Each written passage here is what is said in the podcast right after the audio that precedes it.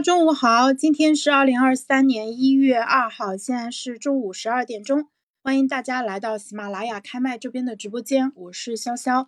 今天带给大家的直播的话题是行动一二三，以健康资本之名早起。那我先转发一下房间啊，大家稍等一下，的，请稍等。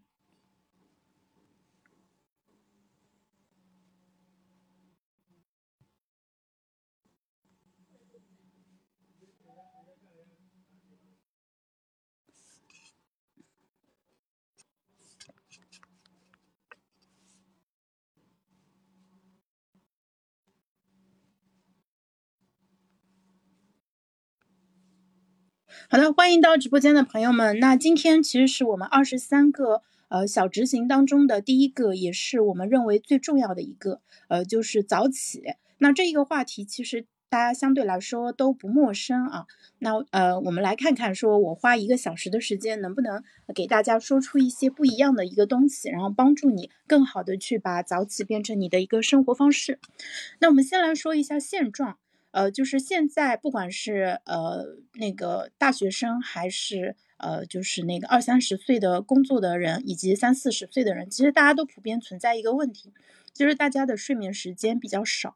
然后呢，就是睡觉的时间比较晚，呃，就之前看过一份就是关于中国人睡眠情况的一个报告，就是大家入睡的时间其实相比在互联网出现之前严重的往后推迟了，呃，可能推迟了就是将近一两个小时的一个时间。那在我小的时候，就是嗯，我们那个时候就是没有什么其他的娱乐，那时候也没有手机嘛，所以大家平时主要的娱乐就是晚上就是看电视。那看电视的时候呢？那个阶段的话，其实大家可能十点钟或者十一点、十点半左右就差不多准备睡觉了。那更早的时候，像我们作为小小朋友，可能那时候会要求说，呃，八点睡觉或者九点睡觉都是很正常，对不对？但是，嗯，二零二二年就是我们看到上海这边很多的学生，他们的睡觉时间可能都是十一点甚至十二点以后。然后呢，他们早上到校的时间又非常的早，甚至可能需要在呃七点。反正七点前肯定要起床了，就是七点半左右，八点之前可能就要到校了。所以呢，就是你我们算一下就知道，说现在绝大部分人他的睡眠时间都是严重不足的。就是不管是我们的听众，还是说啊，现在社会上绝大部分人，就真的能够睡够八个小时的人特别的少，特别的少。所以的话，我们之所以把早起放成二十三个行动的第一个的话，其实希望大家通过呃。那个就作息的一个调整，然后真正的去啊把睡眠这个问题给重视起来。所以早起它不只是早起，它其实还有一个非常重要的一个东西，呃，就是说怎么样我们每天至少睡够七点五个小时，然后每天有充足的睡眠，并且我早起的时间。起床的时间也是相对来说比较早的，呃，这样子你一整天的时间的安排会呃比较充裕，然后自由度也比较高啊。所以的话，我这边来给大家就是简单的梳理一下为什么要早起，以及怎么样做到早起。另外一些常见的可能嗯阻碍我们早起的因些因素也会给大家做一下分析。那早起这个话题，我们小时候其实可能。就在我们的课文里面，它都是一个很正确的一个价值观，对吧？属于刻在我们中国人的这个文化传统当中的。我记得那时候是，呃，从百草园到三味书屋，就是鲁迅那时候写说他小时候，呃，迟到嘛，然后被先生说了，所以呢，后来他就在桌子上刻刻了一个早字，呃，所以这个故事相信大家都读过。那在我们就是虽然我们很可能很多人起的并不那么早，但是我们也都认可说，哎，早起是一件好事情。只不过我做不到啊。那做不到这种感受的话，其实并不是那么愉快。那我们今天其实就是帮大家解决从知道到做到的一个问题啊。那不知道你们有没有听过一个说法，叫做叫醒我的不是。呃，闹钟而是梦想啊。那我自己其实最近是真的感受到了，说当你有一件事情要做，然后呢，呃，你晚上睡觉前你可能在还在想着这件事情，然后第二天一早上可能，呃，主要是生物钟啦。其实当你就是一睁开眼睛，你就恨不得呃说赶紧起来推进这个事情。那当你有这样一个梦想，有。这么一件让你充满热情的事情的时候，呃，早起就变得更加容易了。那我最近一段时间的话，因为新冠疫情的一个关系，呃，我觉得，呃，就是需要多睡一点啊，所以并没有说限制呃自己早起的时间，特别是有时候晚上可能忙过头了。就是没有早睡的话，我会刻意的多睡一会儿，确保自己每天睡到至少七个小时。那不知道在直播间听的朋友，现在你们的呃睡眠时间有没有达到七个小时啊？如果没有达到的话，我想邀请你跟我们一起，在二零二三年就从今天开始调整。就是可能你习惯性睡六到七个小时之间，那我们希望说我们一步步来，呃。就不会要求你说直接在现在的基础上增加两个小时，我们先睡够七个小时，然后再慢慢的调整到七点五个小时。大家可以根据自己的情况来，因为呃睡眠时长的需求这个事情其实个体差异是非常大的。呃，总的来说啊，男性需要的睡眠时间比女性要稍微少一点，女生会。需要更多的一个睡眠啊，然后呃，你去看到有一些企业家，他们也确实是那种就是天赋异禀的那种，不需要那么多睡眠的人。像张朝阳说他自己一天只需要睡四个小时啊，但是他那个是极端案例，普通人绝对不要那个采纳，就切就尝试都不要尝试，因为你睡四个小时，你的健康风险是特别大的，尤其是在当下这个新冠疫情的一个情况下。呃，睡眠它对于我们的抵抗力来说至关重要，而现在这个阶段，抵抗力比黄金还要珍贵。那我们其实也看到了，就是很多新冠康复的人用亲身的经历告诉我们说，呃，得了新冠以后，千万不要，呃，千万不能浪，一定要躺平，一定要睡觉，对吧？多睡觉，然后呢，就是尽量减少活动量。然后就是靠机体的修复，然后等恢复好了，然后再去运动啊，或者是说做一些高强度的工作。这个建议是非常中肯的，请大家务必要重视啊。有些人可能体质比较好，他说：“哎，我好了，没事了，我就正常的运动啊，或者说熬夜加班。”但是这个阶段有可能会有一些潜伏的病毒啊之类的，所以大家尽量。还是要好好休息，就是，哎，网上不是有个说法吗？要像坐月子一样，好好的休息够一个月，然后后面再恢复正常的呃原来的生活状态啊。那我自己当初坐月子的时候太兴奋了，我不知道是麻药的作用还是新生了一个小孩很激动啊，觉得他怎么都好，早上四五点钟就爬起来看他，哎呦，觉得太可爱了。那个时候其实是睡得很不够的，确实没有休息好。如果给我再来一次的机会，我肯定好好睡觉。嗯，对。所所以的话，就是早起。我们先来说一下，说怎么样才能做到早起。那早起的话，其实首先它很简单，你需要设一个闹钟。那这个闹钟每天在固定的时间把你叫醒。那嗯，我们什么时间起算是早起呢？如果是按照冲叔之前的建议的话，他会。他自己是早上五点钟起来创作的，那他五到七点钟之间就有了整整两个小时不被打扰的创作的一个时间。他利用这段时间，呃，做了很多的这个那个写书的工作。那那个他写书的进度非常快，就是因为他找到了早上这个非常黄金的不被打扰的一个时间。啊，但是呃，现在的话不建议大家那么早起，呃，因为。就前面说的，因为疫情的影响，抵抗力非常的重要啊。秋冬天大家还是啊保护好身体，所以你在六点到七点之间起床都 OK。然后，嗯，我们特别是对于有一些爱迟到的年轻人，对吧？可能一直要睡到七点半啊，甚至八点钟，有时候甚至九点钟这种年轻人的话，就是建议大家啊尽量在七点半之前起床。七点半之前起床的话，呃，我们一般会把中午十二点钟当做是一天的分割，就是一天的中间，一个白天的中间。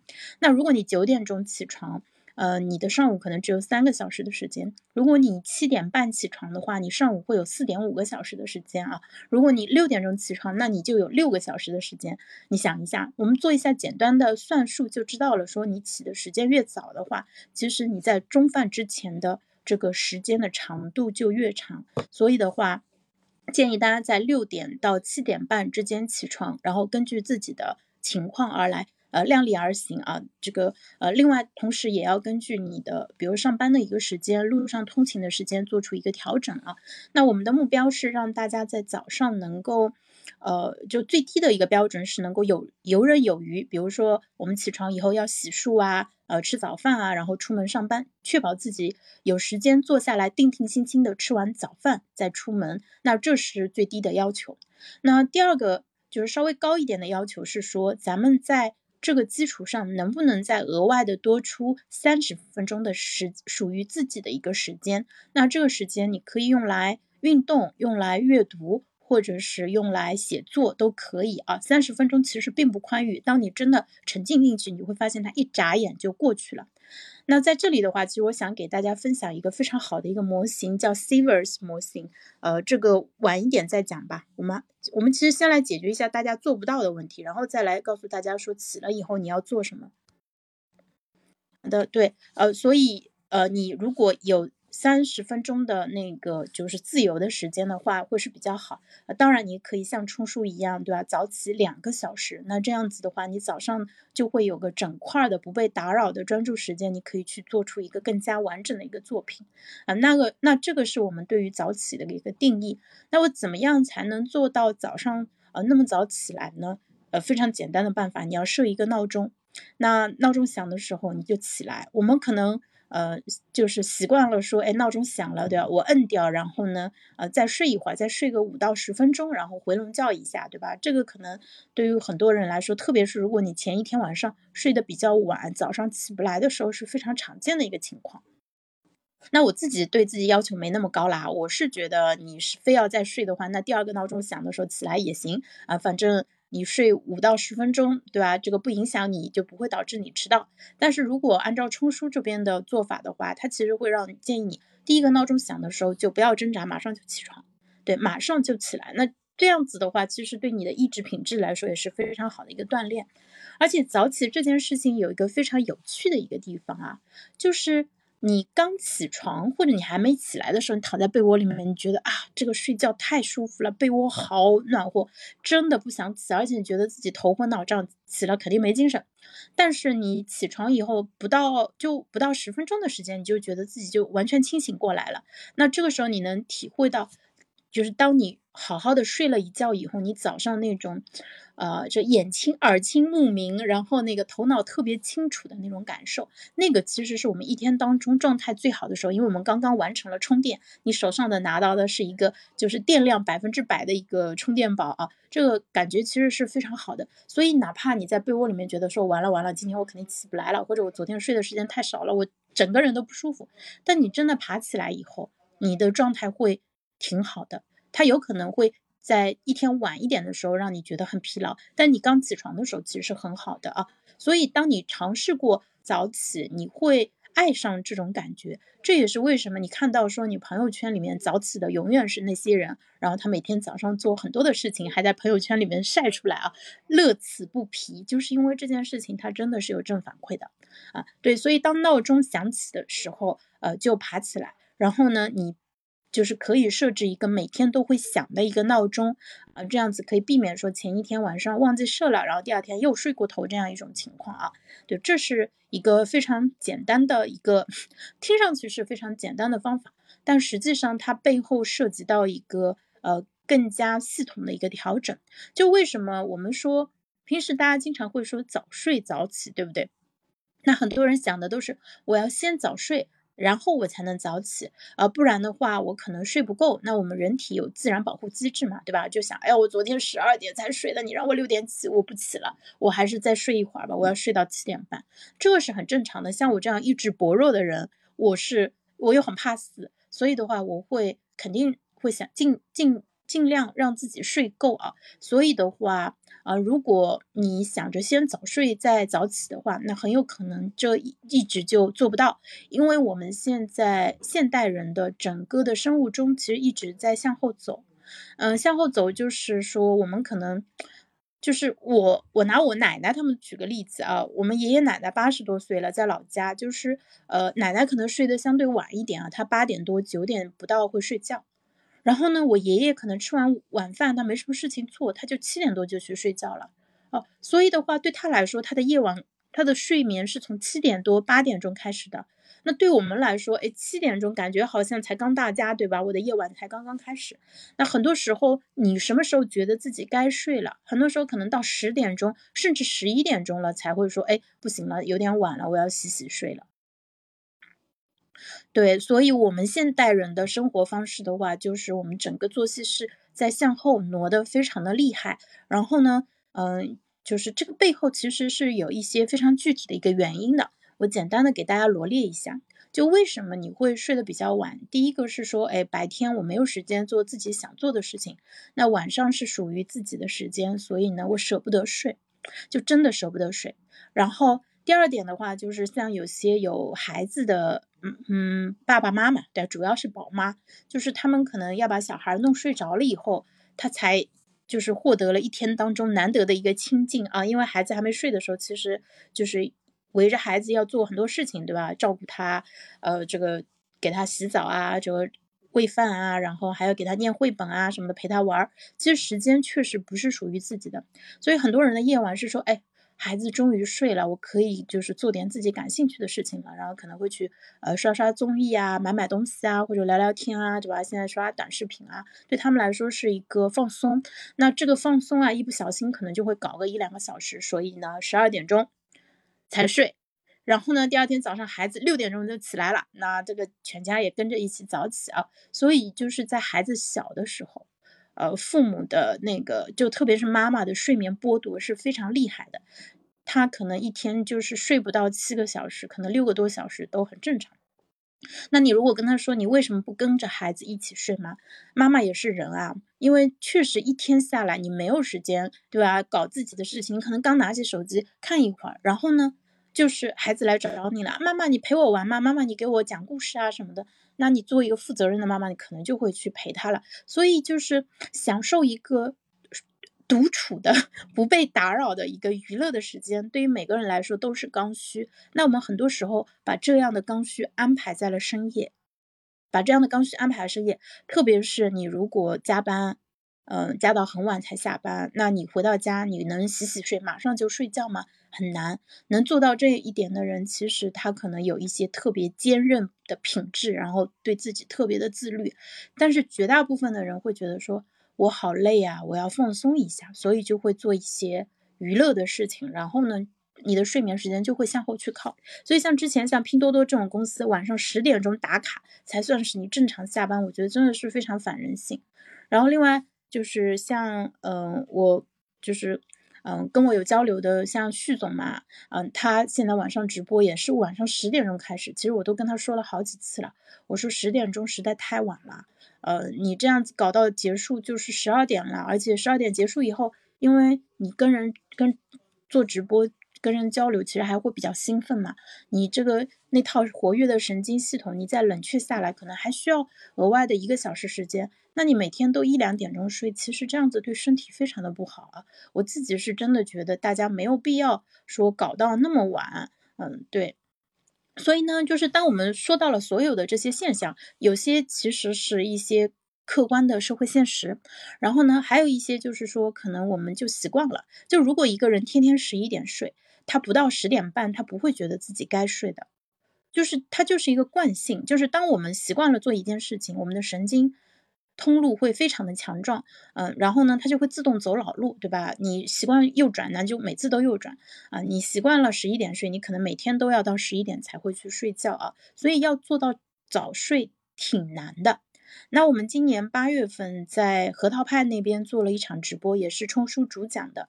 他其实讲到了非常重要的一点，说为什么要把早起早起先放在前面，早睡放在后面呢？就是因为，呃，当你早起了以后，你第二天就会更困，然后你困了以后，你如果你不抵抗你这个身体的一个本能，对吧？你不。我我硬是要熬夜，对吧？你顺应这个困意，自然去睡觉，那你就会发花三天左右的时间，其实你的作息就可以调整过来了。所以早起早睡，它并不是像大家想的说这个问题已经困扰了我十几年了，我做不到。呃，或者是说，呃，我要先慢慢的调整，我先每天早起个十五分钟，然后呢，最后调到自己理想的一个时间，其实没有必要那样子，你可以一步到位。而且生物钟的形成跟呃，其他一些有趣的事情一样，它不需要那么多时间。就是当我们做不到的时候，我们会觉得说这件事情实在太困难了，我花了十几年、二十多年都没有搞定这个事情，对我来说就是不可能。很多人都是这样想的啊。但是实际上啊，当你真的做到，特别是你跟已经做到的人去交流的时候，你会发现这件事情它根本就没有那么难。它的秘诀其实就是在于，呃，你先早起，你先爬起来。然后呢，这样子你的白天会非常的长，然后到晚上的时候你会非常的困，然后呢，你困，你困的时候你就去睡觉就好了。所以这个就叫用叔叔的话来说，早起三天治不了你的精神内耗，还治不好你的这个晚睡综合症吗？对，肯定能够做到，肯定能够做到。啊，那嗯，就是早起的一个方法，其实就是你先起，然后起完了以后呢。你再就是把早睡这个事情给搞定，但是搞定早睡，它其实有一些要注意的一个地方，嗯，就是比如说你在睡前，呃，不要呃去聊很多的天，因为这个会让你的大脑非常的兴奋，也不要看一些就是非常刺激的一些影视剧作品啊，或者是短视频，呃，我们是强烈不建议大家睡前刷短视频的，因为短视频它就像瀑布流一样，就是给你。嗯，推送大量对你来说实际上当没什么用的一一些信息啊，然后可能会让你过度的兴奋，并且它可能会形成一个时间黑洞，把你给吸进去，对吧？本来你只想刷十分钟的，结果一抬眼发现两个小时过去了。那我们不要去对抗呃人性，也不要去对抗抖音在将近十亿中国人身上验证过，以及全球对吧大几十亿的人身上验证过有效的一个机制啊。所以的话就是。睡前呢，可能你需要一到两个小小时的时间做一下冷却，对吧？比如说你差不多准备睡觉了，你就把手机放远一点，对吧？放在呃客厅里面充电。如果你房间没有那么大，就没有一个独立的一个空间的话，你可以把它放在离你最远的那个那个插座那边去插。千万不要把手机放在你的枕头边。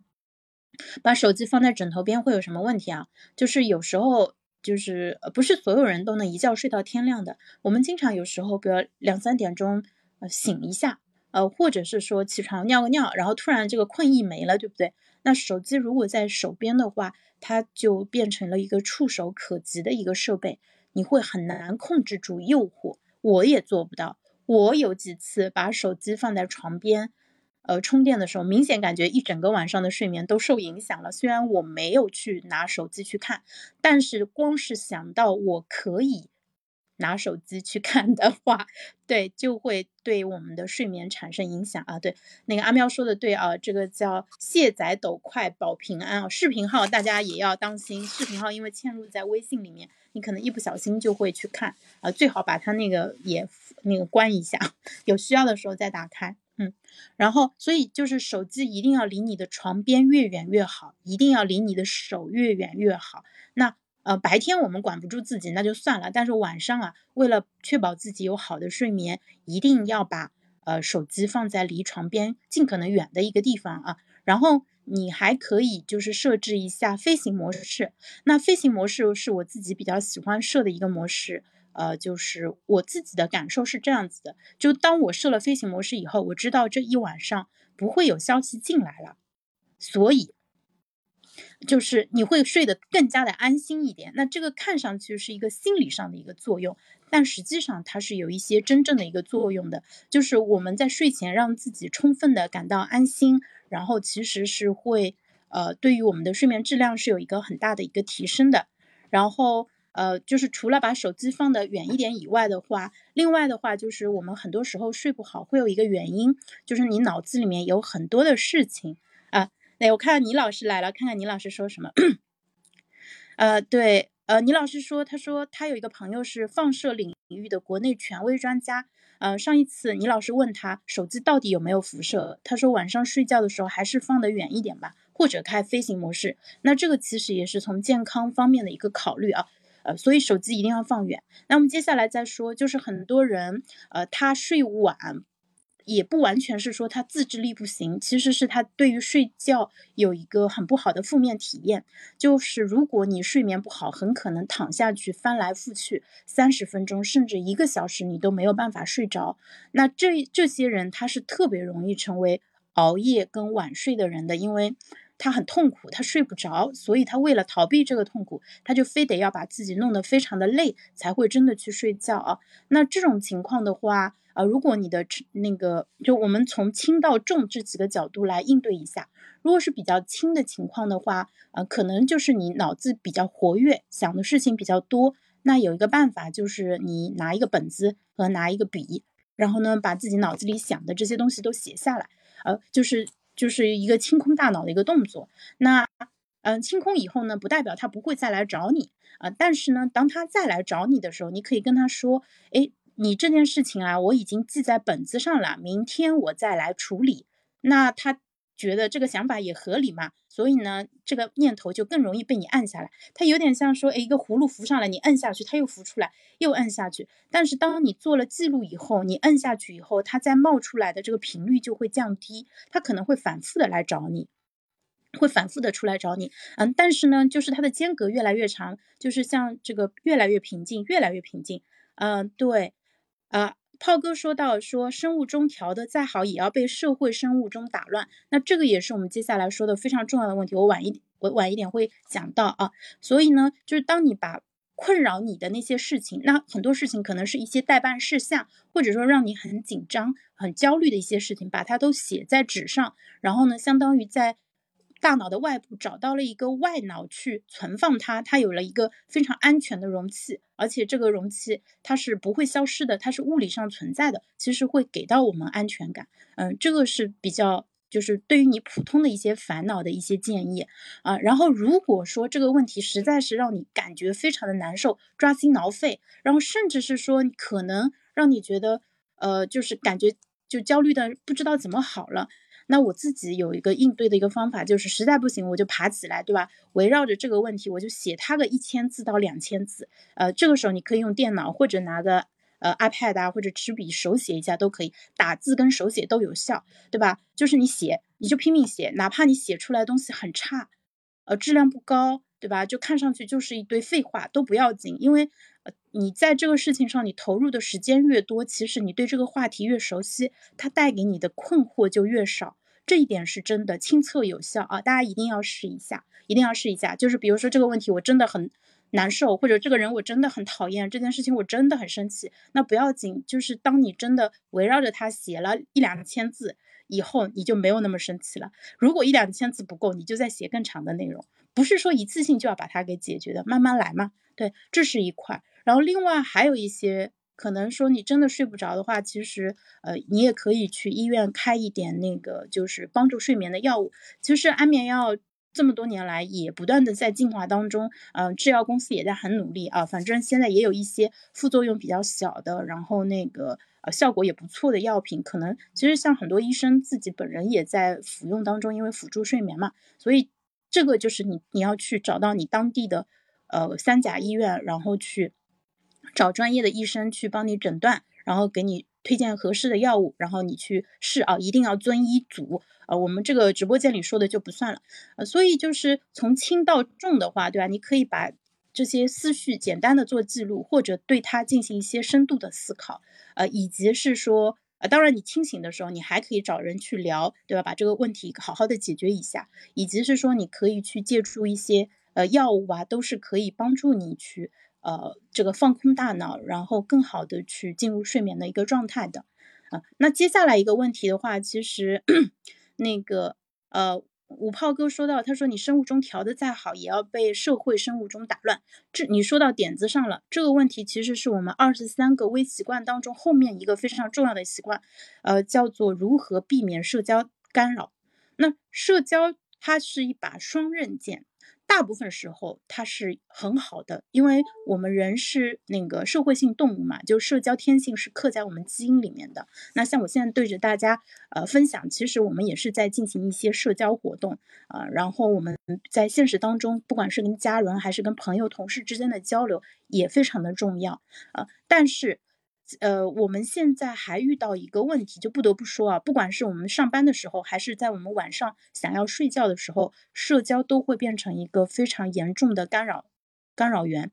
那我跟冲叔十二月份发在少数派的那个心流管理魔方里面，就明确提到了说，呃，那个社交干扰是你在呃进入心流的时候必须要首先排除的干扰项，因为可能别人直接过来呃找你说话。或者说在微信上给你发消息，你的电脑上面那个社交媒体在那边亮啊，或者什么，甚至发出声音啊，它对你都是一个巨大的干扰。而且我们习惯了去及时响应这些信息，没有人要求你必须要回答回复这条微信信息，对不对？但是我们看到了，我们都会忍不住去回，甚至有时候如果你没有及时回的话，你甚至还觉得说，哎，这个事情我还没处理，就会一直在大脑里面去提醒你。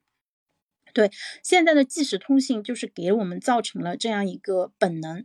那用 Flowmo 创始人邵楠的话来说，他说微信就相当于给了别人一个 API 的接口，让他可以七乘以二十四小时的去提取你，去接接到你的系统当中来。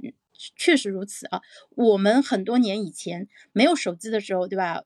只要我就是他们，其实是很难找到我们的，也不会有这么多信息来找我们。那在更早，我们用诺基亚的时候，晚上睡觉是要关机的。但是现在啊，那个二十四小时不该不关机，永远在线啊。然后只要是你的微信好友，就可以给你发消息。其实这个还挺可怕的，特别是如果你的好友多到一定程度以后的话，你会发现啊，一天基本上没有办法去招架那么多信息。所以呢，我们不仅面对的是像嗯叫。微博这种叫社交媒体，呃，然后因为它是更多的是一个媒体属性，但是像微信的这个叫社交网络，然后我们人每个人都是网络上的一个节点嘛。那呃，除了就是微博啊，就短视频这种对我们的干扰，你不打开那个软件啊，它可能也干扰不到你。但是社交媒社交网络的话，就是那种社交应用，我们其实一直是挂在上面的。然后我们养成了这个习惯以后，它对我们的干扰会特别大。我们就举一个简单的例子啊，现在是晚上十点钟了，你准备睡觉了，这时候你一个好朋友突然给你发了一个问题，或者说，哎，我我想找你说说心事，或者发了一个你自己非常感兴趣的一个话题，那一个普通人，一个正常人，他可能就会停止去洗漱的一个动作，又坐回到了电脑前。这个问题很有意思，让我打开电脑跟你好好的说一说，是不是这样子？对不对？我们其实经常会发生这样的一个情况啊。那社交干扰对于我们的生物钟来说是一个非常重要的干扰，所以我们希望通过我们的分享以及我们的建议，给到大家的一个行为准则，就是说正经事明天说，没有什么事情是必须要在今天晚上聊的，对吧？除非是生孩子，对吧？除非是一些紧急的一些情况，否则的话。嗯，能拖到明天的都不要今天晚上，不要占据我们睡眠的一个时间。那这个其实，呃，它不是那么难做到，但是大家没有给自己设立这样一个清楚的一个规则，以至于说我们把睡觉这个事事情的优先级就变得越来越低，然后不断的让渡给到其他的一些事情。那有可能是一篇有趣的文章，有可能是别人给你发来的一段消息，还有很多年轻人他们。有很很多年轻朋友说，啊，就是当我朋友跟我说心事、说他的烦恼的时候，我真的很难跟他说我要去睡觉。呃，我我说那对这个是非常正常的一个情况啊，但是实际上啊，你在半夜陪着他，其实你们两个对对方，你你为对方付出的那个可就不仅仅是情绪价值了，其实还有一个健康的一个价值。所以的话，就是可能看上去你跟他说，哎，今天不能聊了。对吧？我我要去睡觉了，呃，看上去是冷酷无情，呃，但是实际上也有变通的方法，比如说你现在有空吗？我们，呃，我要睡觉了，我给你打五分钟的电话，那我用五分钟的电话跟你沟通一下，有可能比你们两个人在那边噼里啪啦打字打二十分钟效果更好啊。这个其实是有变通的方法的。另外也可以说，我明天在。呃，那我我们专门约时间，我我跟你一起吃顿饭啊，或者说我跟你打个三十分钟、一个小时的电话都 OK 啊。但是现在我要去睡觉了，我觉得这个其实是非常重要的。所以呢，社会生物钟它并不是说完全没有办法可想，只不过啊，我们的篱笆要稍微扎得紧一点啊，不然的话，我们很有可能就会被它给带着跑了。对，这个是非常非常重要的啊。那呃，那个我跟冲叔。做的一个早起的一个社群啊，其实非常的有意思。就是这个社群除了冲叔在里面会一呃一到两个礼拜做一次专题的分享，给大家讲透呃睡眠的一些非常底层的一个原理以外，其实这个社群运营是非常轻的。就大家呃进交钱 进群以后，就是呃可能就每天早上可能五点钟就陆陆续续有人起来了，起床以后大家在群里面发一个早，然后呢，那个后面起来的人就能看到别人发的信息，自己也发一个早，就各干各的去了。然后每周五晚上的时候，冲叔会发一个接龙，问一下大家说，哎，星期五晚上正好是可以调整作息的好时候，你明天准备几点钟起？然后大家。呃，起床以后做什么，大家就接一下龙，然后就接着照自己的这个方式去做了。那这个轻运营的社群给到我什么样一个启发呢？就是说早起这件事情啊，它固然是自己一个人的事情，但同时我们也可以把它给社交化。就是你起床以后的目的，并不是为了找一群人陪着你热热闹闹的聊天啊，嗯，但是你在这个社群里面做这样一个打卡，你会知道说这件事情其实并不是只有你一个人在做。那这样子的话，就把很多简单的，呃，就是看上去只跟你自己相关的这个事情给。呃，变成了有一些社交连接的一些事情，而且你会看到说，有些人他确实做得非常好，有些朋友坚持的很好，就说五点起就五点起啊，像呃冲叔啊，冲叔在得新冠之前他是每天五点起的，但是最近他要好好的休养身体，所以起床的时间也跟着往后调了。那这一点其实灵活性是非常重要的，大家一定要根据自己的一个情况，然后在保证睡够足够时间的一个情况下再去早起啊。然后像小薇啊，就是也是起的很早，然后包括我们后面新进群的 Jerry，嗯，他很快就就跟上了节奏。我们那个群差不多有三十，这这个季度应该是有三十个朋友。然后，嗯，有些朋友他其实可能捐捐学费了，就是他就没有参与了啊。但是，呃，有十几位朋友其实是深度的去进，就进来参与的，就每天会打卡嘛。那嗯，当你打卡的时候，其实你就是给到自己一些呃暗示和反馈，因为你知道你发的信息别人是会看到的。那这个群啊，大家打开率是很高的，没有人会给你发小心心，没有人会给你点大拇指说做得好啊什么之类的。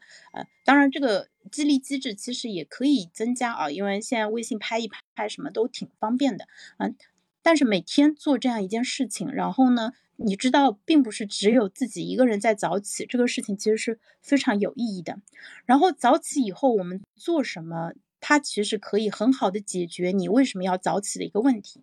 因为早起，我们那个总结一下，它有两个好处。一个我觉得它是一个确切的一个健康的好处，就是你呃通过早起倒逼你自己早睡，然后确保自己能够每天睡够。呃，七个半小时的时间，那这样子长期来看，对你的健康是有很大的好处的。假设啊，你是一个上班族，你每天都睡到最后一秒钟才起床，那你前一天晚上因为某些事情你熬夜了，然后你其实你没有办法再晚起了，你要么就迟到，要么就请假，否则的话你是没有弹性的。但是早起的人是有弹性的。说到这里，我想给大家讲一个我朋友的故事。我的朋友。呃，他是一个非常自律的一个人。然后呢，就是我之前是个迟到大王。我从零一年上高中开始，因为我那个高中离我家特别近，骑自行车只需要一分半时间啊。然后呢，所以我就天天迟到，每天都迟到，而且一天迟到两次，早上一次，中午一次。因为我们那个时候中午也是会回家睡午觉的，所以呢，但凡跟睡觉相关的，也是跟起床相关的，我都会迟到。所以。我夸张到最后，我们高三的时候，学校说，呃，给你们发评一些没有加分的那个什么全省优秀高中生的一个奖项。我我们每个人，我们是实验班嘛，大家成绩都很好，每个人都可以填。但我最后没拿到那个证，因为我的这个道德这个品德分太低了，就是因为迟到扣分扣的太多了，呃，所以我从零一年一直迟到到二一年、二二年才真正把这个问题解决了。二十一年啊，很可怕。就是我上大学也迟到，上班也迟到，然后，呃，碰到有些不爱迟到的老板的话，他就会特别的恼火嘛。我完全能理解，我觉得年轻人迟到不好，特别是像我这种老迟到是很不好的。然后我朋友就给了我一个建议，他说他不迟到，他怎么做到的呢？他说他每天提前三十分钟到公司。他说如果是掐着点到的话，我也做不到不迟到。因为难免会有一些意外，比如说你打车可能会碰到堵车或者红绿灯车，对吧？你就是开不过去。那如果你本来就七点五十九分啊，就九点提前一分钟到的，你堵个三分钟你就迟到了，对不对？或者你这班地铁没赶上，你下一班地铁可能铁定就迟到。但是他提前三十分钟到公司，那中间这个弹性是非常大的，所以的话他就不会迟到，而且提前到三十分钟，他可以跟早到的同事去聊聊天，交流一下。呃，收获非常大啊！我觉得这是，所以我从他的这个建议当中，我学到了，我觉得超有用啊！虽然我做不到提前三十分钟到公司，但是我们可以做到提前十分钟，甚至提前十五分钟。那这样子你的容错率就变得特别的高，你就不会着急上火，不会出现一些意外的情况，以至于就是焦头烂额，就是。大家迟到可能有过这种感受啊。如果你自己其实不是那么喜欢迟到，但你又天天迟到的话，你在出家门的那一刻，其实你就知道你会迟到。那一路上你其实心情都不会很好啊，何必呢？对吧？你为了你因为你晚晚了五分钟出门，以至于你接下来一个多小时，你整个人都处在这种很慌乱的状状态当中，因为。特别是那种将迟到不迟到的那种情况，其实挺可怕的，对吧？你为了就最后能够拼命的赶上那个打卡的时间，其实你可能付出的这个健康的代价，就跟一只受惊的小兔子一样，对吧？你就在要玩命的奔跑，其实是挺不好的一个经历啊。这个也是我们自己给自己找的一些罪受啊。所以的话，就是早起给了你更多的一个弹性，同时让你能够睡更多的一个时间。这是一点。那第二点的话，其实早起还给了你一些其他的可能性。那我刚才在评论区打了一个 savers 嘛，其实想跟大家说的，就是说，呃，有一本书叫《早起的奇迹》，还是叫什么，有点忘了。就它里面的作者给到了一个很好玩的一个模型，叫 savers。savers 是英文拯救者复数形式的一个缩写。那它对应的是这个作者每天早上哎做的六件事情。第一件是 scribing，是写作。第二件是 affirmation，是自我嘉许，自我嘉许就是哎，潇潇你真棒，对吧？我太棒了，对。然后呢，呃，v visualize visualization 就是视觉化，你可以就在脑海里面想象一下今天一切都进展的很顺利的那个画面啊，去进行一个具象的一个想象。然后呢，e 呢 exercise 是运动，就是你可可以利用早上的时间做一些运动。然后呢，嗯，倒数第二个字母 r 是 reading，嗯。就是你可以读一些内容，然后呢，S 呢是最后的 S 是 scroll，啊，第一个是 silence，说错了，第一个 silence 是冥想，啊，最后一个 S 呢是 scribing，是写作，对，啊，所以这是六件他早上每天必做的事情。然后呢，他说如果你啊每天都做的话，有好多个版本你可以选，你可以选，如果你早上起得很早，有很多的时间，你每一个事情都可以做三十分钟。啊，当然，视觉化想象跟自我嘉许花不了那么长时间。另外几个的话，可以多做一些时间，呃，就是差不多两个小时能完成，对吧？呃，你冥想三十分钟，然后呢，你运动三十分钟，你阅读三十分钟，你写作三十分钟，这样凑出来的两个小时正正好啊。然后呢，你也可以做极简版，就是每件事情只做十分钟啊，那差不多是在三十到四十分钟之间可以完成。你甚至可以做最最最极简版，只做一分钟。你做一个一分钟的呃冥想练习，一分钟的运动，然后一分钟的阅读和一分钟的写作。那我自己其实坚持过蛮长一段时间的，我非常喜欢这个模型啊啊，虽然中间其实停了一段时间了，但是现在还能够毫不费力的复述出来，就是因为我很喜欢它早上设计的这个东西，它有点像是给到你一个荤素搭配。然后呢，营养非常健全的一个健康的呃早餐，然后告诉你说，哎，早上你就按照这个模式去做就可以了，然后能够呃兼顾到你身心灵啊所有的就输入输出所有相关的一些需求，那这个其实是非常好的。所以呢，早起它给到我们的可能性意味着什么呢？就是我们可以利用早起的时间去做很多自己感兴趣的事情。嗯，我想读的一本好书，或者说我想弹琴，嗯。要弹琴记得用消音器啊！我我想练习画画，或者我想写作啊，我想做瑜伽、做冥想，或者做手工，甚至你去学做菜啊，什么都可以。就是你一天当中有了一些自己的时间。那我们之前是把属于自己的时间是放在晚上十点之后的，有可能啊。你觉得那段时间对吧？你的朋友都睡觉了，也没有人找你聊天了，你可以安安静静的看点东西，写点东西了。啊，但是这个时候啊，你其实你的大脑，嗯，在你清醒了一整天以后，你的就思考的速度其实是会下降的。所以呢，我们建议你把就是属于自己的时间往前挪，挪到起床以后，嗯，在你效率最高，然后呢精神状态最好的一个时候去做这件事情啊。然后早起这个事情有个很好玩的一个点，就是生物钟形成真的不需要太多的时间，你真的大概你只要只需要三到四天的时间，你就会自动起来了。那我有一段时间是六点半起床的，那六点半后面我不设闹钟，就是差不多到那个时间就会自动睁眼了，不管你几点睡。呃，当然我不会睡得特别晚啊，我一般是十二点之前都会睡觉的。所以呢，呃，就是我现在很深刻的意识到一个点，就是你要让一个人啊养成一个习惯，其实它没那么难，它看上去很困难，实际上它没有那么难。呃，就是比如说像之前我那个买的黄有灿的那个。呃，那个就是智那个叫小鹅通的一个推送服务嘛，就他每天七点多会给你推一条，然后呢，我很快就发现，就他我读到第三天的时候，我我就很期待他们第二天给我发这个内容了。这个就像小王子里面说的，说你需要，就是嗯，狐狸对小王子说，他说如果你每天你要你要固定时间来，你如果每天三点钟来，那么两点半我就会开始感到幸福了。那其实做内容推送的人也是这样子啊，就是说，如果你每天差不多时间在做一样的事情，然后邀请你的呃读者或者听众一起来参加的话，他们也会养成习惯的。像我之前每天十二点钟直播的话，那就会有很多的朋友就每天中午会到喜马这边来看，诶，说潇潇今天在讲什么啊？所以我们后面会把十二点直播这个事情继续给延续下去。那这样子让他大家每次来的时候都不会扑空。嗯，这样子其实是非常有利于大家的一个习惯的一个养成的，嗯，然后呢，也可以跟嗯咱们的听众去做一个更加深度的一个交流啊。那我们早起的生物钟的形成其实也是这样子的，确实如此，就是你可能就就最多最多需要呃三天五天的时间就可以形成了，嗯，但是它背后其实是离不开一系列的一个努力，你需要去。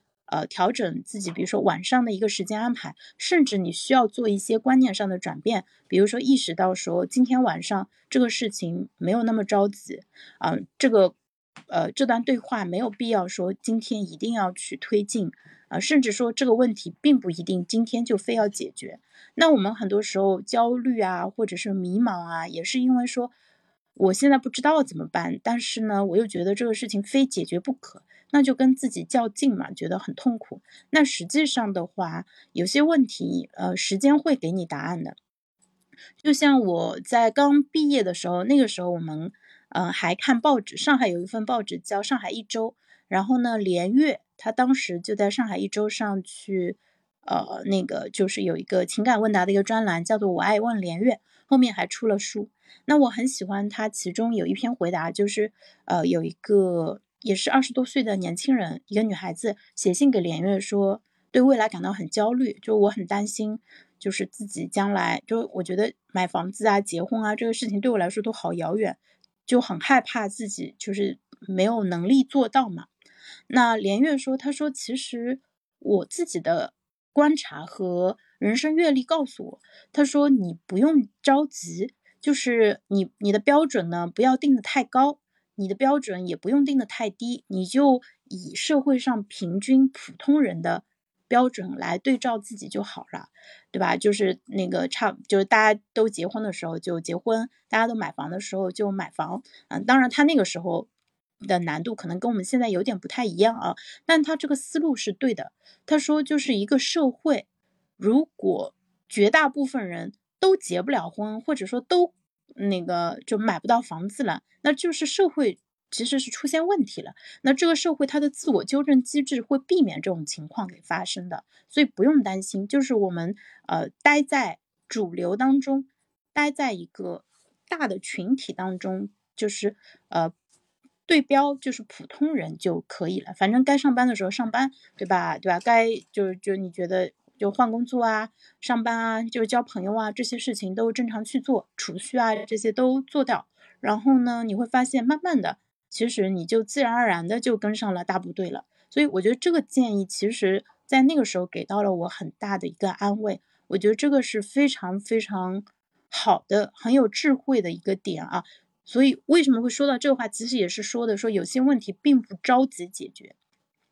就是呃，很多时候焦虑是因为说这个问题很想立刻马上解决，但是解决不了，很难受，怎么办啊？那那就凉拌呗，那就学会跟他相处呗，学会跟他嗯待在一起呗。然后，但这不是说消极和堕落，不是意味着躺平和放弃，而是说我在心态上接受这个事情，我接受这个事实，呃，但是我做我能做的事情，我积极的行动，那同时我接受现实。那这个是一种非常乐观进取的一个一个态度啊，其实也是我们应对很多问题的方法。那呃，在我们现在的所处的位置跟我们要去的终点之间，它中间可能有一条很长的路，那我们不太可能长出对吧？那个很长的腿一步迈过去，不太可能。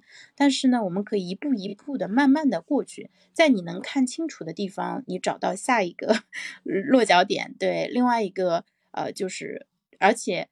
啊，就项目管理上也有个叫渐进明细嘛，就是在你眼前的东西，你可能看得更清楚一点，那你就规划的稍微细一点。那更远的地方，其实你看不清楚嘛，那就呃规划的粗一点，不要紧的，只要有大方向，朝着那个方向去就可以了。啊，然后像炮哥说的，就是优先级的问题啊，天皇老子来了也别阻挡我睡觉的决心。哎，很多时候不是天皇老子拦我们睡觉，是我们自己给自己设置的障碍啊。所以信那个认知和信念的转变是非常重要的。那我自己也想做，后面会做一些调研，想问一下，说这为什么大家这么抗拒睡觉？因为如果你穿越时空，对吧？我们不用穿到很远，就穿到第二天早上，早上七点多的时候，那你肯定觉得睡觉是全世界最美好的事情。但是呢，前一天晚上十一点钟，你觉得睡觉不重要，有其他更重要的事情。那为什么仅仅过去七八个小时，我们的想法就发生了如此重大的一个变化呢？体检报告半页纸了，你别说了。是的，我就我人到中年，就是体检报告非常的，就变成了一个很吓人的一个东西啊。所以希望大家明年体检报告都能够干干净净。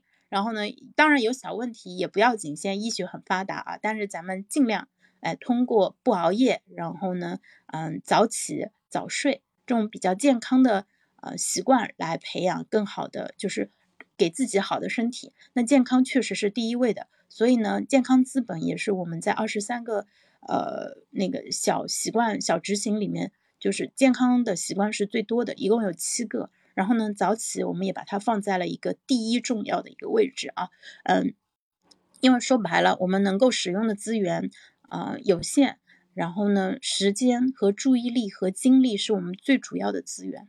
那啊，作息的调整其实意味着我们怎么样去善用自己的这一些资源啊。希望大家在二零二三年都能成为一个早起的人啊，同时要早睡，对吧？睡够，每天睡得好，然后。这样子有健康的体魄，呃，有更充裕的一个时间去完成自己想做的事情。那行动一二三，这是我讲的关于早起的内容啊。嗯，回头的话，我请冲叔到时候再给大家再讲一遍他理解的早起，呃，说不定对大家会有一些新的启发。那今天就先到这里啦，拜拜。